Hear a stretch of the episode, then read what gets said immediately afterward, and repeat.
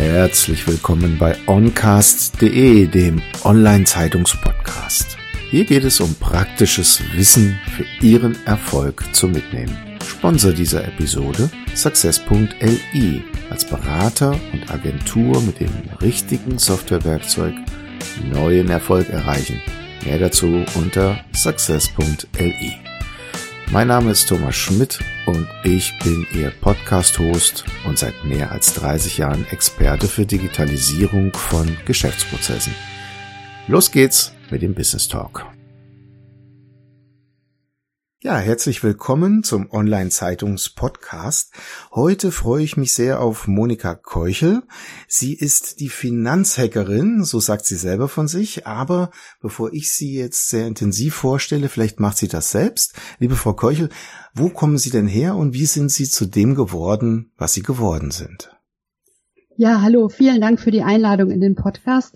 Gern stelle ich mich natürlich vor. Mein Name ist Monika Keuchel. Ich nenne mich selbst die Finanzhackerin da komme ich gleich nochmal zu. Ähm, ja, wo komme ich her? Also, ich bin in Bayern geboren und habe ursprünglich Jura studiert, habe aber dann direkt nach dem Studium vor über 20 Jahren schon beschlossen, dass das nicht ähm, das richtige Feld für mich ist und habe mich damals mit meinem Mann selbstständig gemacht im E-Commerce-Bereich. Und ähm, das machen wir auch heute noch. Wir sind sehr erfolgreich mit unserer Marke Aminata Kids auf dem Markt ähm, im Bereich Kinderbettwäsche. Ich habe dann aber im Lauf der Zeit gemerkt, sehr viel Unternehmertum, sehr viel dazu gelesen, dass mein Herz für den Finanzbereich schlägt und habe mich die letzten Jahre sehr äh, weitergebildet über alles, was das Thema Geld ähm, betrifft. Und zwar sind das Geld, Glaubenssätze lösen, Einkommen generieren, Vermögen aufbauen, Aktien, so in dem Bereich bin ich zu Hause und ähm, bezeichne mich selbst als Finanzhackerin, weil ich Strategien entwickelt habe, die ein Problem, und zwar die drohende Altersarmut in Deutschland, die insbesondere Frauen trifft, die eben dieses Problem versuchen kreativ zu lösen. Ja, wie löst man das dann kreativ? ja, da gibt's ganz verschiedene Möglichkeiten. Ähm, ich beginne auf jeden Fall immer mit dem Geld-Mindset weil äh, Mindset ist nicht nur im Unternehmertum, sondern auch in finanziellen Dingen und überhaupt ähm, das Wichtigste für mich, was man erstmal für sich klären muss. Also ich beginne mal mit der Frage, ähm, welche Einstellung hast du, haben sie zu Geld? Und da kommen dann schon mal die unterschiedlichsten, ähm, die unterschiedlichsten Meinungen raus und die Coaches sind meist auch wirklich selbst überrascht, welche Einstellung sie eigentlich zu Geld haben. Das ist schon mal so der, der erste Einstieg. Und dann gucken wir, äh, wie sieht denn überhaupt die finanzielle Situation aus, in der man sich gerade befindet. Und nicht nur, wie sieht die aus, sondern wo will man denn auch hin? Welche finanziellen Ziele gibt's? Welche Ziele hat man selbst für später, fürs Alter? Und dann gucken wir in dem dritten Schritt einfach, welche Einkommensmöglichkeiten stehen denn zur Verfügung? Was habe ich aktuell an Einkommen? Wie kann ich das vielleicht verbessern, erhöhen? Und jetzt kommt schon die Kreativität rein. Es gibt nämlich so viele verschiedene Einkommensmöglichkeiten, die nicht nur immer damit zu tun haben, Zeit gegen Geld zu tauschen, sondern auch zusätzliches Einkommen zu generieren, indem man beispielsweise Steuern in privates Vermögen umwandelt. Und das ist dann so schon mal so ein kreativer Ansatz, äh, den man wählen kann. Mhm. Jetzt haben wir ja jeder, wie wir so leben, zwei Schrauben in der Hand, Kosten runter. Das heißt, man kann irgendwas sparen. Ja, also ja. vielleicht jetzt nicht zu viele Luxusgüter kaufen und über den Porsche nachdenken. Das wäre ja die eine Variante. Und die andere ist mehr Verdienst, was für viele vielleicht nicht möglich ist, weil sie im Grunde eigentlich in ihrem Tagesjob einfach nur eine gewisse Menge zur Verfügung haben. Ja, was raten Sie diesen Menschen, wenn man jetzt einfach mal von Max oder Frau Mustermann ausgeht und sagt, was würden Sie denen jetzt raten? Zum Beispiel ein 9-to-5-Job, ein gewisses Einkommen. Was, was könnte man denen raten? Ja, den ähm, Leuten, die eben einen 9-to-5-Job haben, ähm, würde ich jetzt zum Beispiel nicht raten, noch mehr Zeit gegen Geld zu tauschen, sprich sich einen zweiten Job oder so zu suchen, sondern einfach zu überlegen, wie kann man automatisiert mehr Geld verdienen. Zum Beispiel, also ich, ich bin der Meinung, jeder hat ein spezielles Wissen in irgendeinem Bereich. Und da könnte man zum Beispiel gucken, wie kann man dieses spezie äh, spezielle Wissen, das man in dem Bereich hat, eben monetarisieren. Beispiel, also ein konkretes Beispiel wäre ähm, ein Online-Kurs erstellen Das, da muss man einmal Arbeit aufwenden, kann sein ganzes Wissen in diesen Online-Kurs reinpacken und hat dann automatisiert passives Einkommen. Das ist jetzt zum Beispiel eine Möglichkeit, wie man ähm, zusätzliches Einkommen erwirtschaften kann. Oder eine andere Möglichkeit, äh, wenn man daran auch Spaß und Freude hat, dass man sich ein bisschen in den Aktienmarkt einarbeitet, weil da tauscht man nicht Zeit gegen Geld, sondern das Geld arbeitet für einen selbst. Mhm, genau, lass das Geld für dich arbeiten und nicht du für das Geld. Natürlich muss man dann eine gewisse Menge an Geld erstmal zur Verfügung haben, dass sich das auch irgendwann auszahlt. Ja, das ist so ein, so, ein, so ein verbreiteter Glaubenssatz, aber das, da spielt natürlich das Alter eine große Rolle. Wenn ich jetzt äh, meinetwegen erst gerade Mitte 20 bin, dann brauche ich kein großes Vermögen, um wirklich da an die Börse zu gehen, sondern kann ich auch mit kleineren Sparplänen starten und über die Jahre mir eben ein Vermögen aufbauen. Klar, mhm. etwas anders sieht's aus, wenn ich jetzt vielleicht Ende 50 bin, dann sollte ich natürlich schon ein gewisses ähm, Startkapital, sage ich mal, haben, weil da die Zeit einfach gegen einen arbeitet. Da muss man halt immer die ähm, konkrete individuelle Lebenssituation betrachten. Mhm. Lassen Sie uns mal über Glaubenssätze sprechen. Da gibt's ja so einen Klassiker, über Geld redet man nicht. Oh ja. äh, manchmal im Nachsatz, das hat man, Klammer zu. Aber ja, wie stark sind denn in unserer Gesellschaft Glaubenssätze manifestiert, die uns hindern oder auch, wie Sie es nennen, Geldblockaden auslösen? Das ist unheimlich stark. Also ich erlebe das immer wieder. Ähm, das kommt meistens aus der Kindheit, wie alle Glaubenssätze. Zum Beispiel, wenn die Eltern immer über die reichen Golfspieler gelästert haben, dann wird man als Kind immer versuchen, wenn es auch unterbewusst ist, eben nie so ein reicher Golfspieler zu werden. Das ist jetzt so ein Beispiel. Oder wenn man äh, einfach eine schlechte Einstellung zu Geld hat, dann wird man unterbewusst niemals versuchen, Geld zu haben. Und das beste Beispiel dafür sind für mich die Lotto-Millionäre ne, die praktisch einmal Lotto spielen, eine Million gewinnen und nach wenigen Jahren wieder unterhalb äh, des Kontostands anfangen, wo sie gestartet sind, eben weil sie einfach eine schlechte Einstellung zu Geld haben. Und ich bin da in dem Bereich sehr, also ich bin an sich kein wahnsinnig spiritueller Mensch, aber woran ich glaube, ist eben das Gesetz der Anziehung, dass man davon, ähm, wo man die Energie drauf lenkt, eben mehr bekommt.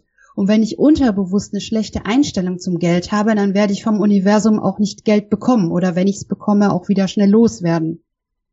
Im Umkehrschluss, wenn ich eine gute Einstellung zu Geld habe, wenn ich den Glaubenssatz habe, dass jeder genug verdienen kann, dass es ein Gut ist, was unendlich auf der Welt zur Verfügung steht, dann wird das Geld auch zu mir kommen. Also das ist für mich alles eine Einstellungssache. Mhm. Also wie löst man eine Geldblockade auf, wenn man die jetzt im Kopf hat? Gibt es ja, da irgendwelche Tipps? Ja, der erste Tipp und der effektivste Tipp ist, ähm, sich der Geldblockade erstmal bewusst zu werden. Weil dieses Bewusstsein ist meistens schon der Schritt zur Lösung, weil nur dessen, worüber ich mir bewusst bin, kann ich auch auflösen.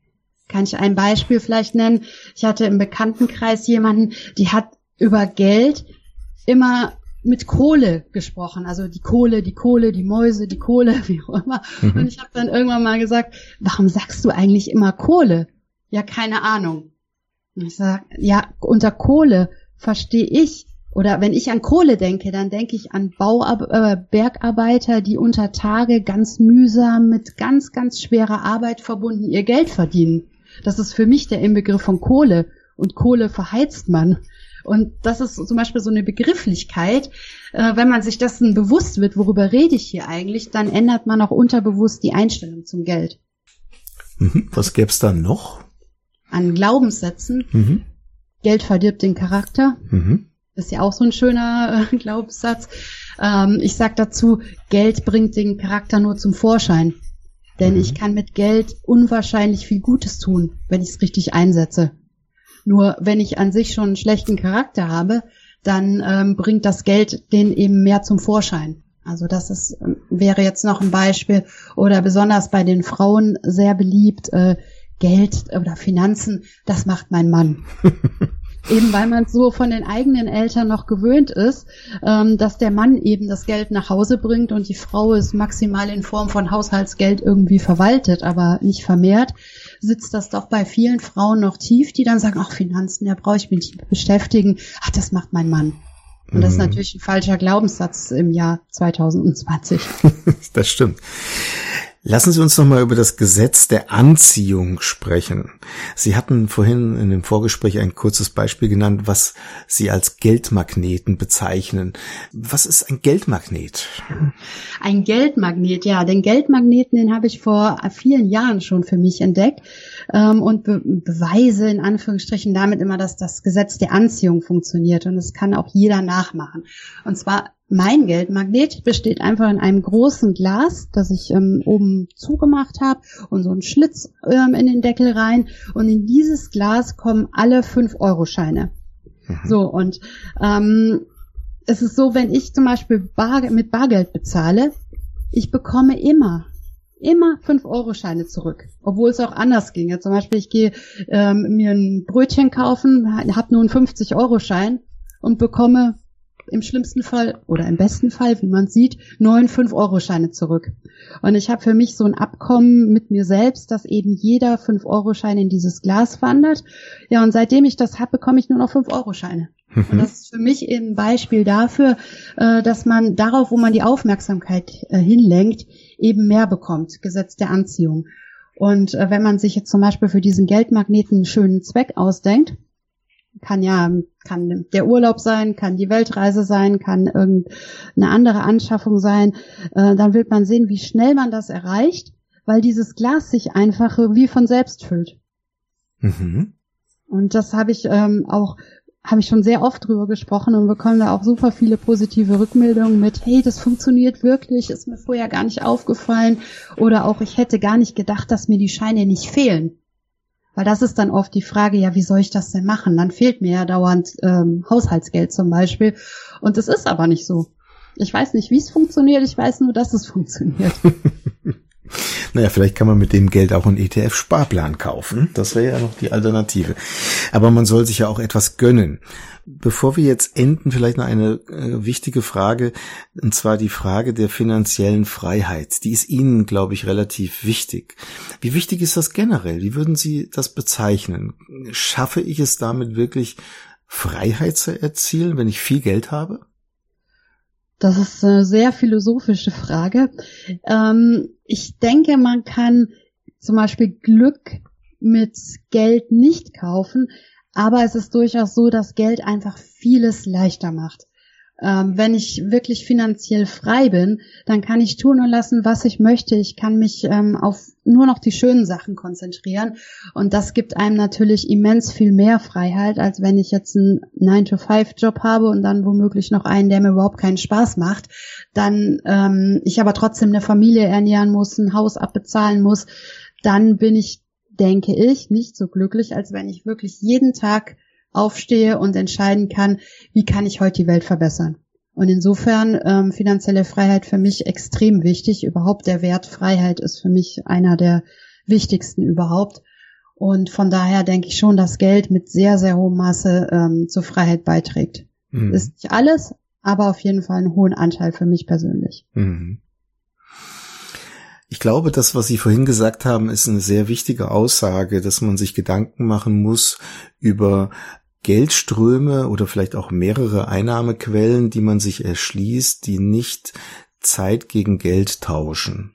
Und Sie hatten ja auch schon ein paar Beispiele genannt. Wie wichtig ist es den Menschen, die etwas arbeiten, dass sie das mit großer Begeisterung tun, um damit auch wirklich selber ein Stück frei zu werden und Freude daran zu haben, also auch glücklich zu sein. Wie, wie wichtig würden Sie das einschätzen?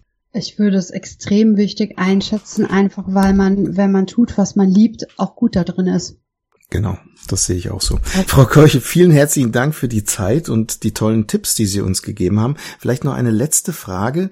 Welche Bücher haben Sie denn im Laufe Ihres Lebens in irgendeiner Form inspiriert, die Sie mit uns teilen möchten? Mhm. Ja, es waren viele, viele, viele Bücher. Ähm, ich würde mir jetzt mal zwei äh, rausgreifen in dem Bereich, in dem ich mich bewege. Das ist einmal der Klassiker Der Weg zur finanziellen Freiheit von Bodo Schäfer. Ich denke, sollte man einfach gelesen haben, wenn man sich mit dem Thema beschäftigt.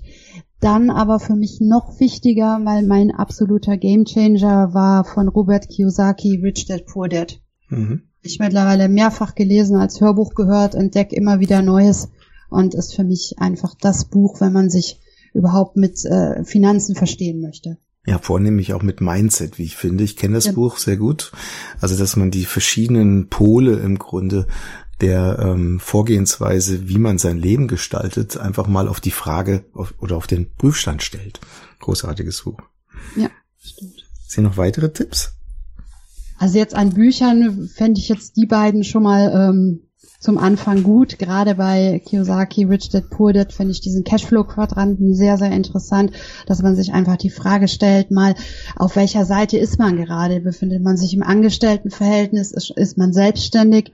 Ist man vielleicht Unternehmer oder Investor? Und einfach diesen, diesen Quadranten zu verstehen, ähm, wie verschiedene Einkommensströme einfach miteinander zusammenhängen und das eine oder andere bedingen, aber letztendlich zur finanziellen Freiheit führen. Also mhm. das wäre mein Tipp, sich da wirklich mit den einzelnen Rollen und Einkommensarten mal zu beschäftigen. Und auf ihrer Internetseite monikakeuchel.de gibt es auch noch das ein oder andere E-Book zum Downloaden. Vielen herzlichen Dank für die Zeit, die Sie uns geschenkt haben, liebe Frau Keuchel. Und ich wünsche Ihnen in dieser verrückten Zeit alles Gute und viel Erfolg. Dankeschön. Ja, vielen, vielen Dank ebenfalls. Hat es Ihnen gefallen? Lassen Sie mich wissen, was Ihnen diese Episode gebracht hat, zu was Sie inspiriert wurden oder was Sie mit diesem Wissen jetzt anfangen werden. Gehen Sie dazu jetzt auf tutom.de, also die Ziffer 2 tom.de und kommentieren Sie diese Episode jetzt auf LinkedIn. Vernetzen Sie sich mit mir und verpassen Sie keine weitere Folge des Oncast Podcast. Ihr Thomas Schmidt.